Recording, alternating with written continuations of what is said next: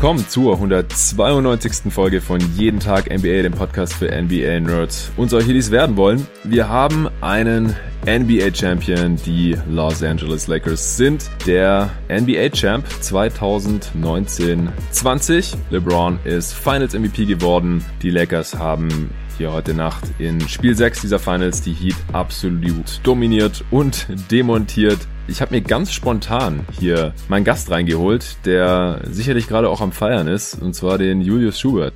Hey, ich grüße dich. Wie geht's dir hier am, in den frühen Morgenstunden dieses Montags? Es ist jetzt Viertel vor fünf, die Celebration der Lakers in einer ja, ziemlich leeren Halle natürlich, wie wir das aus der Bubble jetzt auch natürlich schon gekannt haben. Das äh, war ganz anders als sonst immer im, in der NBA-Arena mit vielen Fans.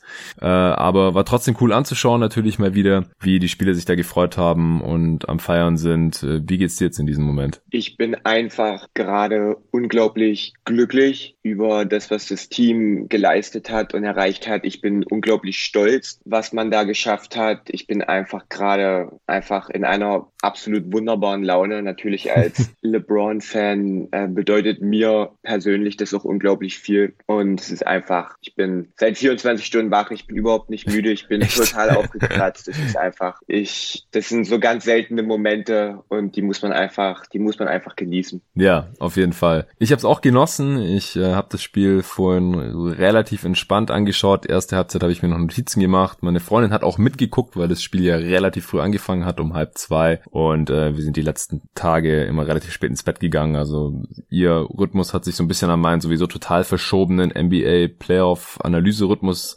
angepasst. Und das Ding war im Prinzip zur Halbzeit ja schon entschieden. Das war die zweithöchste Führung in einem Finals-Game aller Zeiten. Und ja, ist auf jeden Fall jetzt auch ein cooler Moment für mich als äh, alter LeBron-Fan. Natürlich ein bisschen ambivalent, weil ich auch ein alter Lakers-Hater bin, wie die meisten Hörer sicherlich schon wissen. Äh, der, die Franchise bräuchte jetzt aus meiner Sicht nicht noch weitere Titel. Ähm, Einige Fans hatten sich jetzt auch die letzten Tage nicht hervorgetan. Das sind natürlich nicht alle Lakers-Fans, sondern es gibt immer irgendwo ein paar schwarze Schafe mit diesen äh, Todesdrohungen für Danny Green und, und seine Verlobte und so, nachdem er diesen Wurf nicht getroffen hat in Spiel 5. Ähm, wie gesagt, ich freue mich nicht für die Lakers, aber ich freue mich natürlich definitiv für LeBron, denn seine Karriere hat einfach noch ein paar Titel verdient gehabt. Jetzt hat er noch einen mehr, äh, dominiert hier seit über einer Dekade, äh, ist jetzt jetzt das neunte Mal in zehn Jahren in den Finals gewesen, hat jetzt auch die meisten Playoff-Spiele und diverse Rekorde natürlich aufgestellt, was Playoffs angeht, was Finals angeht. Heute Nacht auch wieder ein Triple-Double aufgelegt und jetzt die meisten Triple-Doubles in der Finals-Historie und so weiter. Das äh, lässt natürlich mein Fanherz auch ein bisschen höher schlagen. Allerdings, ich war schon auch ein bisschen am Routen für ein knappes Spiel hier heute Nacht, muss ich zugeben.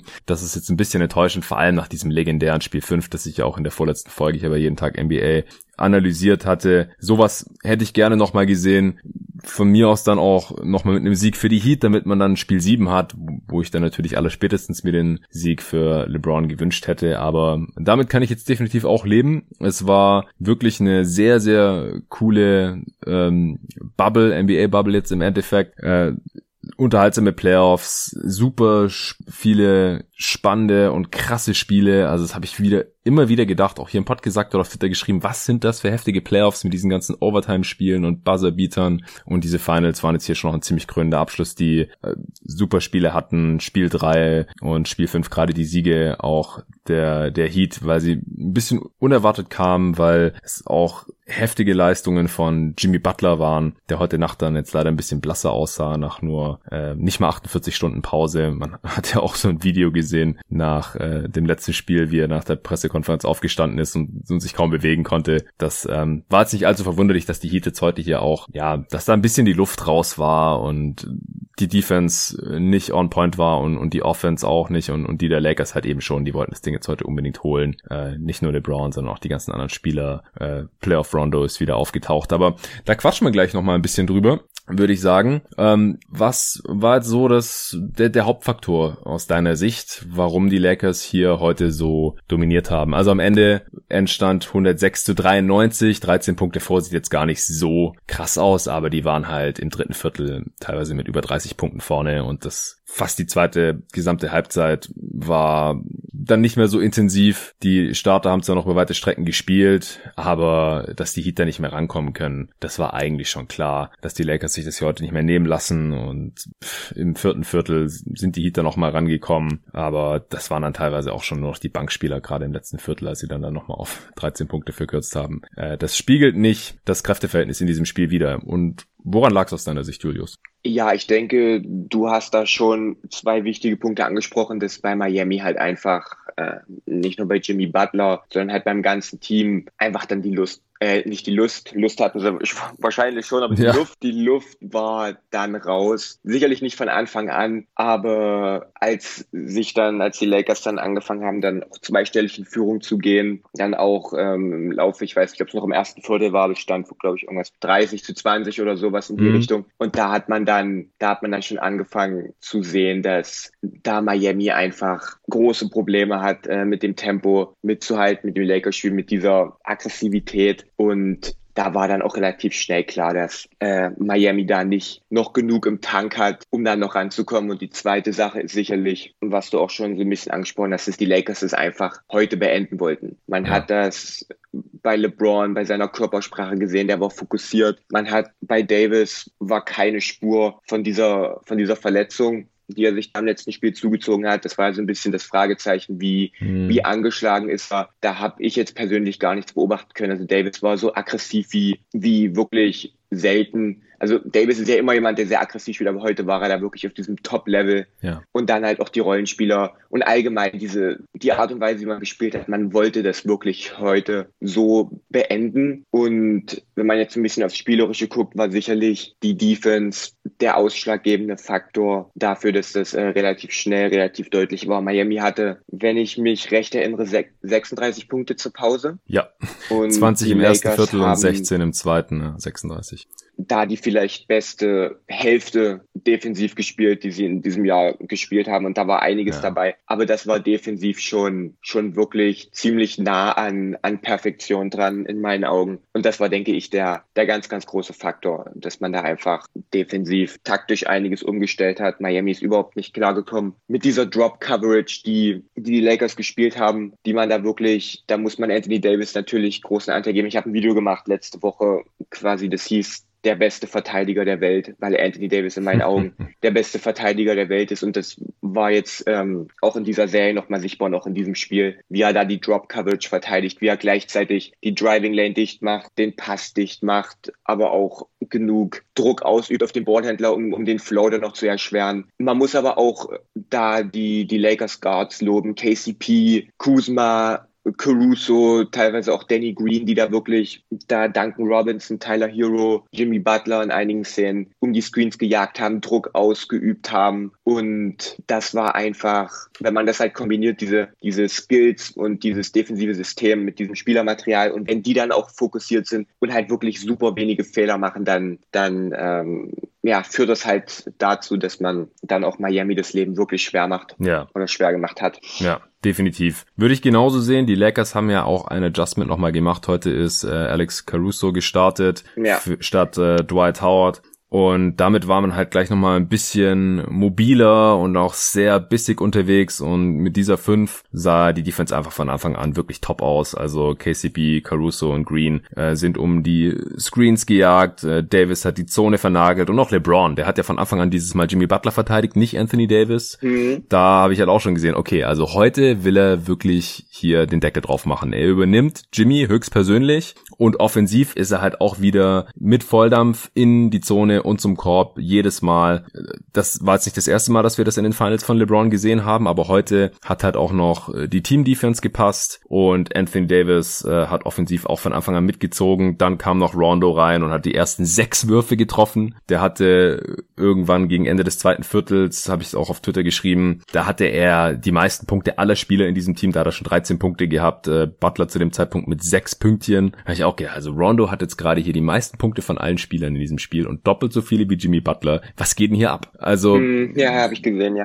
also, Wahnsinn. Rondo wirklich auch nochmal ein großer Faktor hier heute, 19 Punkte am Ende. Der äh, ist reingekommen und ja, hat einfach auch mit allem, was er hatte, zum Korb und da dann endlich auch mal gefinisht. Das war in den letzten Spielen öfter mal ein Problem. Also der hatte vor diesem Spiel, glaube ich, unter 40% True Shooting in den Finals. Also wirklich keine gute Serie gespielt, nachdem er in den vorigen Serien ja immer wieder der X-Faktor gewesen war. Heute auch drei von vier Dreier getroffen. Nee, aber äh, Lakers Defense heute ganz, ganz, ganz heftig und auf der anderen Seite konnten die Heat dann sie halt auch einfach nicht mehr aus der Zone draußen halten. Die Lakers sind ja eh schon das größere Team, selbst wenn Bam spielt und heute haben sie aber halt auch durchgehend gespielt wie das größere Team und die Heat wirklich auch körperlich dominiert. Die sind jetzt wirklich auf dem Zahnfleisch gegangen. Jimmy Butler natürlich allen voran, ähm, aus verständlichen Gründen. Und die Heat muss man auch nochmal dazu sagen, dass die überhaupt eine Chance hatten, die Lakers zu schlagen. Dazu musste Jimmy Butler zwei äh, historische Games abliefern, die so noch niemand gezeigt hatte in den Finals. Also auch im, im letzten Spiel, das hatte ich äh, nach dem Spiel direkt noch nicht gesehen, aber später dann, er war der erste Spieler, der diese Statline hatte, Kombination aus Punkten, Rebounds und Assists und dann noch fünf Steals seit Gary Payton. Also nur er und Gary Payton hatten das geschafft in den Finals und äh, dieses 40 Punkte Triple-Double, da war er sowieso der allererste, der das gemacht hatte. Das war nötig, damit man überhaupt die Lakers mal schlagen konnte. Dazu mussten halt noch die die restlichen Heat alle mitziehen und das war heute halt einfach nicht mehr gegeben und da war der Ofen dann ziemlich schnell aus, auch wenn Dragic heute nochmal eingreifen konnte. Das wurde auch paar Stunden vor Tip-Off bekannt gegeben. Da habe ich gedacht, wow, jetzt wird's nochmal richtig spannend hier. Ähm, also nicht, weil ich jetzt mir irgendwelche Wunderdinge vom äh, Grauen Drachen erhofft habe. Das war einfach nicht realistisch mit dieser Verletzung. Aber ich habe gedacht, das äh,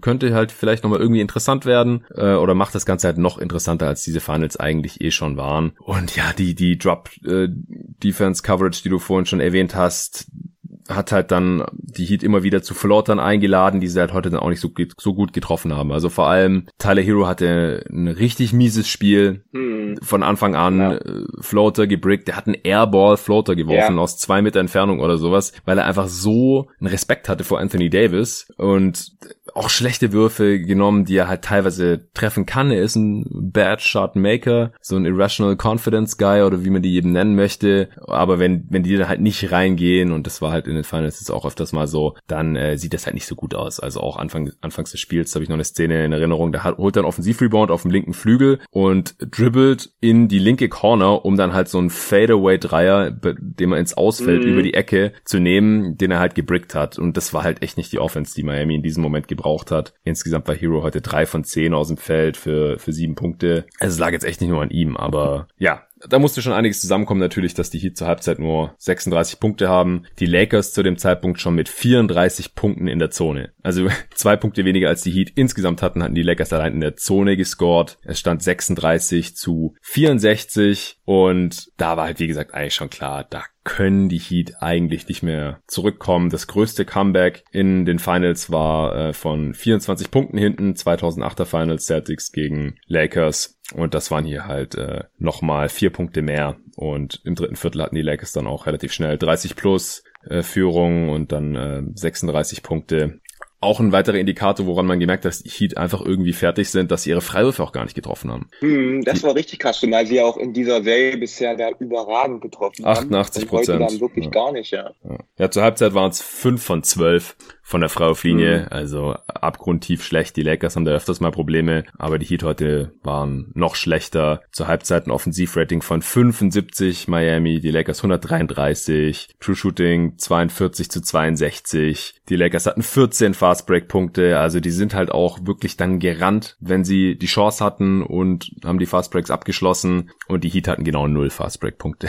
zur Halbzeit. LA mit 33% Offensiv-Rebound-Rate, also jeden dritten Fehlwurf nochmal eingesammelt. Das war auch das, was ich gerade meinte, dass sie einfach körperlich komplett überlegen gewirkt haben und die Heat hatten nur 15% Offensiv-Rebound-Rate. Ähm, Kentavious Caldwell-Pope hatte schon eine super erste Halbzeit, war zusammen mit AD auch Topscorer zur Halbzeit mit 15 Punkten. Rondo, wie gesagt, 13 und LeBron hatte auch schon 11, 9 und 6 zur Halbzeit. Also das Ding war einfach relativ schnell erledigt. Ja, auf jeden Fall. Ähm, ich weiß, ich, ich würde gerne noch was zu Miami sagen und zwar, Klar. was ich einfach für einen wahnsinnigen Respekt habe vor den Spielern, vor der Organisation, vor dem Coach, was sie da geleistet haben.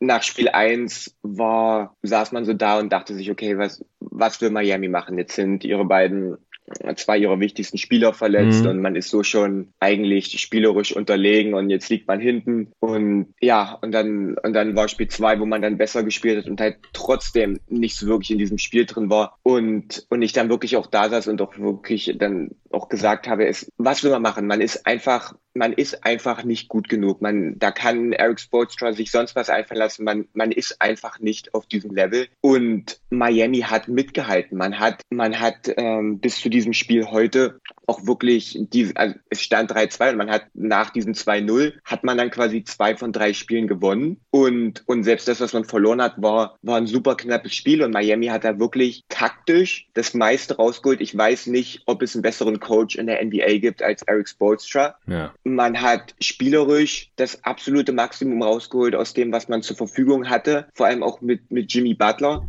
Und man hat sich da einfach einen Kampf geliefert und man hätte Miami kein, man hätte Miami nicht mal einen Vorwurf machen können, wenn man die Serie 4-0 verloren hätte, nach, nachdem man 2-0 hinten liegt und, und Bam ist angeschlagen und Dragic kommt dann nicht nochmal zurück. Das hätte, da hätte man Miami nicht mal für kritisieren können. Ja. Sie haben da wirklich einfach, einfach großartigen Basketball gespielt und da kann man einfach äh, nur den Hut vorziehen. Ähm, und das wollte ich einfach nochmal gesagt haben. Nee, das äh, ist auch vollkommen korrekt. Da gehe ich zu 100 Prozent mit. Das ähm, war wirklich heftig, gerade die Spiele 3, 4 4 und 5 von äh, den Miami Heat. Angeführt von Jimmy Butler natürlich. Aber wie gesagt, es wundert mich jetzt auch nicht und da kann man ihn auch nicht großartig kritisieren, dass er jetzt heute hier ziemlich durchschien, hat wieder 44,5 Minuten gespielt, 12, 7 und 8 aufgelegt, war wieder eher zurückhaltend, also hat es keine schlechten Quoten gehabt oder so, auch nur 10 Würfe aus dem Feld genommen. Ein von drei Freiwürfen auch sehr, sehr untypisch für ihn natürlich. Also er hatte zwar im ersten Spiel gegen Anthony Davis Probleme, als er von ihm übernommen wurde, dann im, im letzten Spiel hatten die Heat das gelöst, also hat er erst teilweise gelöst durch sein Shotmaking, aber halt auch durch ein paar Sets die Sportstra mhm. implementiert hatte äh, mit diesen äh, Double Screens, um äh, die die Defender einfach schwer herumgekommen sind und dann äh, hat er da natürlich auch seine Punkte gemacht und jetzt heute wurde er von LeBron übernommen, der äh, zwar auch jetzt kein schlechtes Matchup natürlich ist, ähm, defensiv gegen Butler zu stellen, aber hätte jetzt auch sein können, wenn er jetzt heute fit gewesen wäre, dass er hier wieder ein besseres Game ausgepackt hätte, wie wir das halt schon früher in der Serie gesehen hatten, Spiel 3 zum Beispiel. Und das konnte er jetzt heute einfach nicht mehr liefern. Adebayo hat zwar 25, 10 und 5 aufgelegt und damit sein erstes richtig starkes Spiel gehabt hier in diesen Finals, aber halt auch viele Punkte davon in der zweiten Halbzeit, als die Lakers dann noch ein bisschen die Intensität aus der Defense rausgenommen haben. Da haben dann die Pick and Rolls einige Male funktioniert. Ähm, allein im letzten Viertel haben die Heat noch 35 Punkte gemacht. Ja. Und mhm. äh, trotzdem noch ein Offensivrating von unter 100. Das zeigt halt mal, wie schlecht äh, es offensiv funktioniert hatte in äh, den ersten drei Vierteln. Ja, Dragic hat in den paar Minuten, die er gespielt hat, ja, wohl waren fast 19 Minuten, äh, fünf Punkte, fünf Rebounds, zwei Assists gemacht, zwei von acht aus dem Feld. Also der war wirklich nicht er selbst. Aber ich denke, es war auch für ihn wichtig, es wenigstens nochmal probiert zu haben, sein Team hier nicht im Stich gelassen zu haben. Er konnte offensichtlich spielen, wurde freigegeben von äh, vom Medical Staff der Heat sonst hätten wir ihn hier heute nicht gesehen. Und ich denke, für ihn ist jetzt auch ein besseres Gefühl, als wirklich nur jedes Spiel zugucken zu müssen von außen und nicht eingreifen zu können und sich dann die ganze Zeit zu fragen, wie wäre es gelaufen, wenn ich gespielt hätte. Und heute hat er jetzt die Antwort gekommen, bekommen. Mit ihm waren die Heat plus zwei auf dem Feld. Aber okay. ja, er hat auch die okay. meisten. Obwohl man ihn, obwohl man ihn auch vor allem defensiv, also LeBron hat ja wirklich einige Aktionen, wo sie ihn wirklich auch äh, defensiv gesucht haben und attackieren wollten. Okay, mhm. das finde ich jetzt krass. Da hätte ich, da hätte ich mit der anderen Zahl gerechnet, wenn ich ehrlich bin. Ja, ja ich meine, die, die Heat hatten ja echt nochmal einen Run da im vierten Viertel. Äh, wie gesagt, Lakers waren mit 36 vorne im dritten und im vierten waren es dann auf einmal nur noch 21, als Vogel dann auch nochmal einen Timeout genommen hat. Das heißt, die Heat haben irgendwie 15 Punkte von diesem Vorsprung äh, wegbekommen. Und da war Dragic, glaube ich, zu größten Teilen auf dem Feld. Okay. Und ich hatte auch zur Halbzeit geguckt, da hat er auch den besten Plus-Minus-Wert gehabt, der Heat. Der war zwar leicht negativ, aber es war immer noch der beste. Aber ich würde das jetzt auch nicht alles irgendwie Dragic zuschieben, mhm. äh, wie das halt immer so ist mit Single-Game Plus-Minus-Werten. Olenek hatte plus 19 zum Beispiel auch.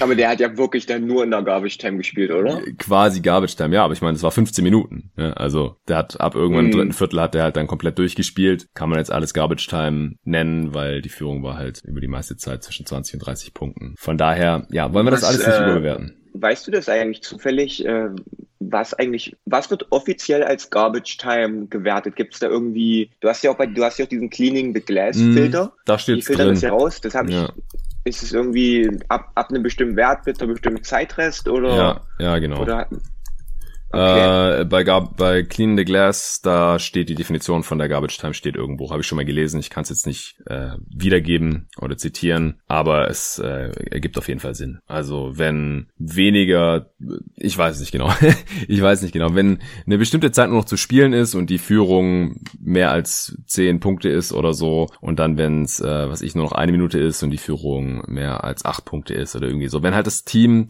rein rechnerisch eigentlich keine Chance mehr hat zu gewinnen, dann äh, wird das als mhm. Garbage Time gerechnet. Ja, warte mal, ich hab's hier, hab's hier gerade offen. Ähm, ich bin ähm, auch auf der Seite, aber ich find's nicht. Hier. Also muss im vierten Viertel sein. Der Punkteunterschied muss größer, mindestens 25 Punkte sein in den Minuten 12 bis 9 verbleibend, mindestens 20 Punkte in den Minuten 9 bis 6 verbleibend und mindestens 10 in den restlichen 6 Minuten. Okay, wieder ja. was gelernt, cool. Genau, also war das jetzt alles Garbage Time. Hast du recht gehabt, intuitiv.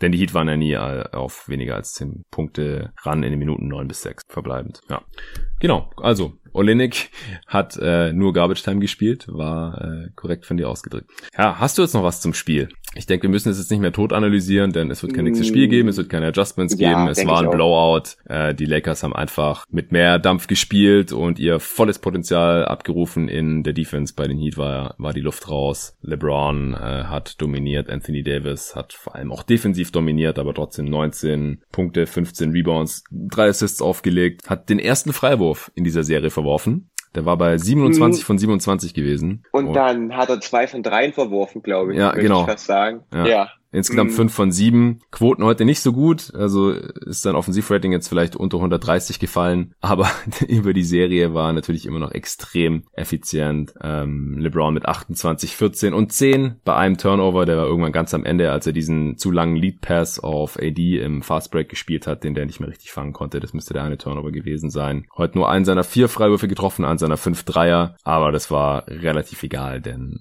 vor allem als, als Slasher und Playmaker natürlich äh, off the dribble war heute wieder allererste Sahne. KCP mit 17 am Ende, also noch zwei Punkte in der zweiten Halbzeit. Rondo 19 am Ende, 8 von 11 aus dem Feld. Äh, Caruso hat nur vier Punkte gemacht, aber war vom Impact her deutlich besser als das, als diese zwei von sieben aus dem Feld hier vielleicht suggerieren. Fünf Assists auch gemacht und starke Defense gespielt und viele kleine Dinge gemacht auf jeden Fall. Also hat sich gelohnt ja. hier als Starter. Und so ein intelligenter Spieler. Ich weiß nicht, ob du dich an die eine Szene erinnern kannst, wo ich glaube LeBron kickt raus zu, ich weiß nicht, ich glaube es war KCP und und Caruso stellt intuitiv äh, diesen Flare Screen, weil weil Tyler Hero quasi dann zum Closeout laufen will. Und das hat er einfach, das, das hat er, das, das war nicht so designt, das war nicht so, dass LeBron rausgekickt hat und, und quasi KCP durch diesen Screen halt frei war, aber Caruso hat, hat quasi gesehen, dass, dass Tyler Hero raus will und hat halt intuitiv diesen Screen gestellt. Und das sind einfach so die kleinen Dinge, mhm. weswegen, was wir halt quasi das ganze Jahr schon sagen. Und das ist, wenn diese Playoffs wirklich, ähm, wirklich noch eine Sache gezeigt haben, ist, dass halt Alex Caruso nicht nur, nicht nur ein Meme ist, so wie das halt Leute oft behauptet haben oder oft so ihre Späße gemacht haben, die halt Lakers-Spiele, vor allem in diesem Jahr, aber auch dann zum Ende des letzten Jahres nicht so oft geguckt haben. Alex ja. Caruso macht so viele viele kleine Dinge und das ist einfach diese, auch diese guten Statistiken, die, die die Lakers halt haben, dieses Net-Rating, wenn LeBron und Caruso spielen oder LeBron und AD und Caruso, das, das kommt halt nicht von ungefähr. Das ist schon, mhm. das ist wirklich, also Alex Caruso, ich habe es auch getwittert, Alex Caruso ist ein NBA-Champion, einer meiner absoluten Lieblingsspieler, ich freue mich ja. so für ihn und auch, dass er dann jetzt auch diesen Respekt dann bekommt und auch wirklich gestartet ist heute in einem Final-Spiel, ja. das ist wirklich eine großartige Geschichte. Nee, war durchaus zu Recht, hat auf jeden Fall sehr gut funktioniert mit ihm. Besser als mit Howard und besser auch als mit Markeith Morris zuletzt, der heute noch knapp 17 Minuten gespielt hat. Howard hat noch Garbage Time gesehen am Ende eine Minute, kam rein hat und hat einen Dreier top of the key genommen mit ja. einem Meter hinter der Linie oder so aus der reingegangen. Ich habe gedacht, warte mal, war das gerade Dwight Howard?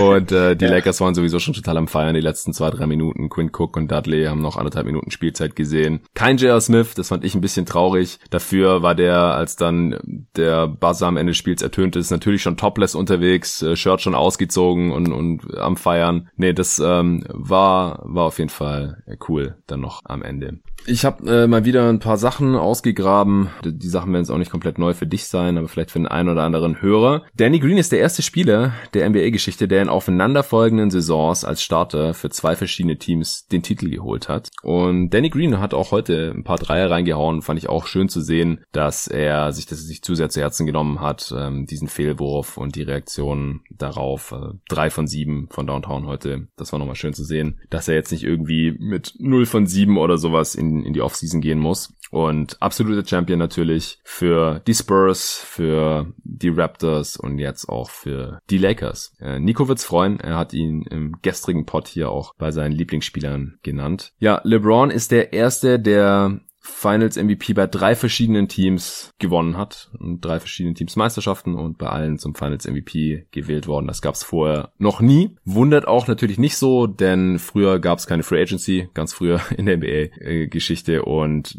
es ist ja auch erst seit ein paar Jahren on Vogue und wenn wir ehrlich sind, hat LeBron da auch so ein bisschen den Weg geebnet mit seiner Decision damals 2010, dass man auch als absoluter Superstar dieser Liga ab und zu mal das Team wechseln kann, wenn man da Bock drauf hat. Das hat er jetzt schon viermal gemacht und ja, die letzten drei Teams, da hat es dann auch immer für die Championship und eben den Finals MVP gereicht. Vorhin hatte ich schon erwähnt, äh, LeBron mit elf Triple Doubles jetzt in den Finals ist auch der älteste Spieler aller Zeiten, der das geschafft hat. Und auch noch interessant, du bist ja jetzt äh, nicht schon dein ganzes Leben Die Hard Lakers Fan, richtig? Ja, ja. Ich bin, ich bin, ich mache doch kein Geheimnis drum. Also ich bin LeBron-Fan. Ich war äh, dann bei Miami und dann in Cleveland und jetzt bei den Lakers. Genau. Ähm, ja. Deswegen betrifft dich das jetzt nicht so, aber die letzte Lakers Championship ist genau zehn Jahre her. Jetzt sind natürlich noch ein paar Monate obendrauf durch äh, Corona. Und Kobe's erste Championship bei den Lakers und auch Shaqs erste damals natürlich ist genau 20 Jahre her. Also ähm, alle äh, zehn Jahre gibt's mindestens einen Titel für die Lakers und zwischen dem vor 20 und vor 10 Jahren gab es noch ein paar dazwischen. Da schließt sich jetzt auch so wieder ein bisschen der Kreis. Äh, ansonsten würde ich Abstand nehmen von irgendwelchen Erwähnungen von, von Kobe jetzt, dieses ganze Ausschlachten von, von seinem Tod und die Mystifizierung und dass die Lakers jetzt den Titel holen. Ist natürlich schön für die Lakers-Fans und so, aber davon halte ich jetzt ehrlich gesagt nicht so viel.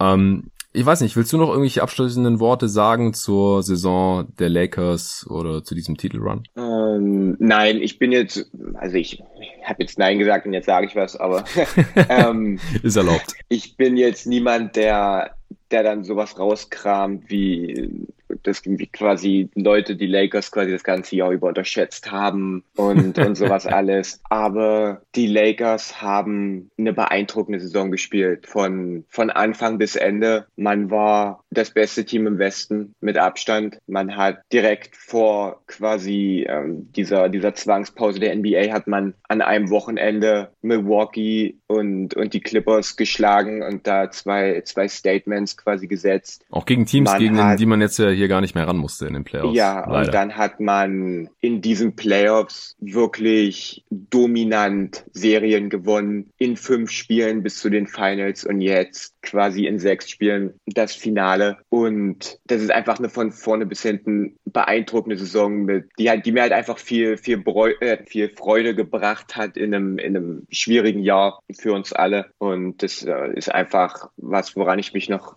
super lange erinnern werde und was mir halt echt viel bedeutet. Von daher, äh, ich werde es jetzt vermissen, in den nächsten Monaten da jetzt jede Nacht Basketball zu gucken. Ja. Und ja, bin dann noch echt gespannt, wann es weitergeht, in welcher Form es weitergeht. Ähm, ja, war eine geile Saison. Ja, trotz allem würde ich mich da anschließen. Es ist kein einfaches Jahr gewesen, weder für die NBA als Liga noch für die ganzen Spieler, die jetzt noch in, in der Bubble waren oder auch alle Spieler, die nicht mehr spielen durften, die nicht in der Bubble dabei waren, die acht Teams. Und ja, war es natürlich auch schon heftig, gerade für diese beiden Teams, die jetzt so lang da drin waren. Am 31.07. ging es wieder los. Äh, es ist jetzt schon gefühlt eine Ewigkeit her auch für mich. Und und auch für uns, die halt die NBA verfolgen, da war es natürlich auch nicht immer so ganz einfach. Ähm, wir wussten nicht, wann es weitergeht, wie es weitergeht. Dann ging es auf einmal weiter, dann gab es wieder eine Unterbrechung. Äh, alles natürlich auch berechtigt und komplett nachvollziehbar, aber das macht die Sache natürlich auch nicht so einfach. Jetzt haben wir es hinter uns. Ich finde es auch cool, was uns beide angeht. Ähm, ist jetzt wie gesagt spontan gewesen. Ich habe dich, ich habe gesehen, mhm. dass du auf Twitter noch aktiv bist und ich hatte eigentlich einen anderen Gast hier eingeplant. Der hatte mir aber schon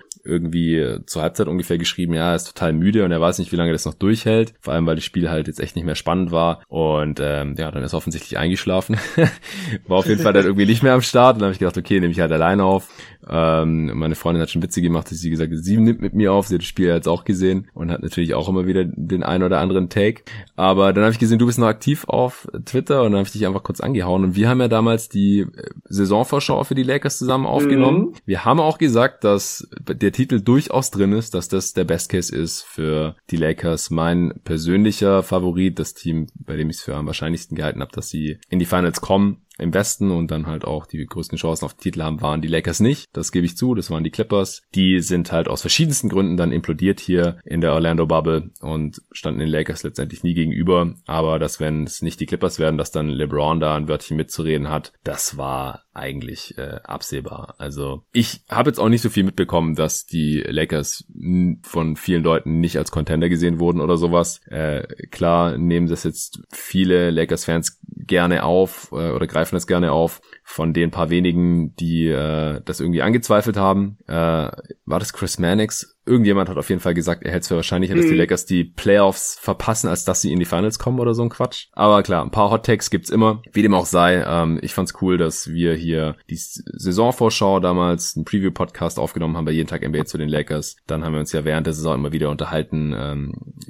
über NBA Awards zum Beispiel. Dann haben wir die Preview-Review zusammen gemacht. Ich äh, glaube, die, ich glaube, die Preview hieß LA Lakers Doppelpunkt reichen LeBron und AD, wenn ich mich recht erinnere. das kann sehr gut sein. So hieß es ja, genau. Und ja, anscheinend ja, anscheinend ja ja, offensichtlich haben die gereicht, wenn halt ab und zu mal ein Rondo einspringen kann als drittbester Mann oder ein KCP, der das jetzt auch ein, zwei Mal übernommen hat hier in den Finals, äh, dann, dann reicht das. Vor allem, wenn halt LeBron immer noch auf diesem unglaublichen Niveau zockt und hier jetzt auch. Also die Finals-MVP-Konversation, die war jetzt eigentlich auch keine richtige mehr. Mm, ist ja oder? auch, ähm, ist ja auch unanimous. Ja, das habe ich gar nicht gesehen. Alle, alle elf. Mhm. Alle, alle elf für LeBron äh, gestimmt. Äh, habe ich auch so gesehen. Also es hätte mich jetzt, hätte mich jetzt echt gewundert, wenn wenn, das anders gewesen wäre, weil er halt schon doch offensiv da der Schlüsselspieler ist Auf jeden und, Fall. und der, der da die, die Fäden zieht. Und von daher ist es, denke ich, schon gerecht für, gerechtfertigt, auch weil er halt ja. halt auch der klare Anführer in diesem Team ist. Ja, und dieses Jahr halt auch defensiv nochmal total überzeugend. Das ja. finde ich halt auch krass auf seine alten Tage. Jetzt auch in den Playoffs immer wieder, auch hier in den Finals. Frank Vogel hat das auch äh, betont, dass LeBron AD da von Anfang an den Ton angegeben haben, was die Defense angeht. Denn es war halt auch klar, dass dieses Team jetzt offensiv wahrscheinlich nicht jeden aus der Halle rennen wird. Also ist ja auch der erste Champ seit ich weiß nicht wie vielen Jahren, die so schlecht im Halbfeld waren. Statistisch gesehen waren die auf mhm. Platz 19 im Halfcourt, ähm, was die offensive Effizienz angeht. Solche Teams holen normalerweise nicht den Titel, weil in den Playoffs ist man normalerweise auch verdammt oft im Halfcourt und dann kann es halt schnell eng werden, wenn man da keine verlässlichen Optionen hat, wenn man nicht die konstanten Shooter hat, was äh, LA ja einfach auch nie hatte. Da musste man immer so ein bisschen beten, dass halt Green und KCP und äh, während der Regular Season halt noch Avery Bradley und Markeith Morris jetzt und Kuzma und wie sie alle heißen, dass die halt mal ihre Dreier treffen, die äh, LeBron ihnen oft auflegt. Aber es hat jetzt gereicht im Endeffekt heute mit einer eher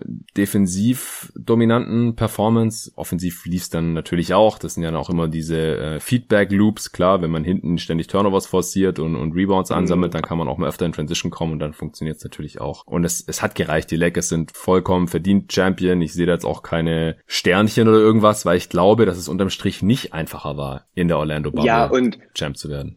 Und du spielst halt auf einem neutralen, auf einem neutralen Court und ja. nicht. Die Lakers hätten Heimvorteil quasi, gegen die Bucks hätten sie Heimvorteil nicht gehabt, aber wäre jede dieser Playoff-Serien quasi gespielt worden. Mhm. So wie es jetzt ist, hätten sie in jeder dieser Serie den Heimvorteil gehabt in LA. Und, und es ist halt auf einem neutralen Boden gewesen, in so einer Bubble, Bubble wo quasi jeder die gleichen Voraussetzungen hat. Oder nicht die gleichen, aber du weißt, was ich meine. Also ich würde jetzt, und bei all dem, was dieses Jahr noch passiert ist und weil es ja doch so eine echt lange Saison war, würde ich halt auch sagen, dass es halt jetzt nicht jetzt ähm, unbedingt einfacher war als, als in den letzten Jahren. Nee, das glaube ich wirklich nicht. Ich äh, gehe davon aus, ähm, dass es sicherlich eine Dokumentation geben wird, früher oder später, über die Orlando Bubble, über die Spiele dort, ähm, sei es jetzt von der NBA oder über irgendwelche Teams oder es gibt ja auch immer diese Championship DVDs und so. Ich glaube, da kann man sich dann auch wirklich nochmal ein Überblick verschaffen oder besseren Eindruck gewinnen, wie krass es war in dieser Bubble Line. So lang und abgeschnitten von der Außenwelt und Fokus wirklich zu 100% auf Basketball, was sicherlich auch Teams wie den Heat zum Beispiel jetzt geholfen hat. Aber unterm Strich war alles anders, aber ich glaube, es war nicht, nicht einfacher hier die Championship zu holen. Ähm, wenn du jetzt nicht noch unbedingt was loswerden willst, dann würde ich sagen, belassen wir es heute dabei. Nö,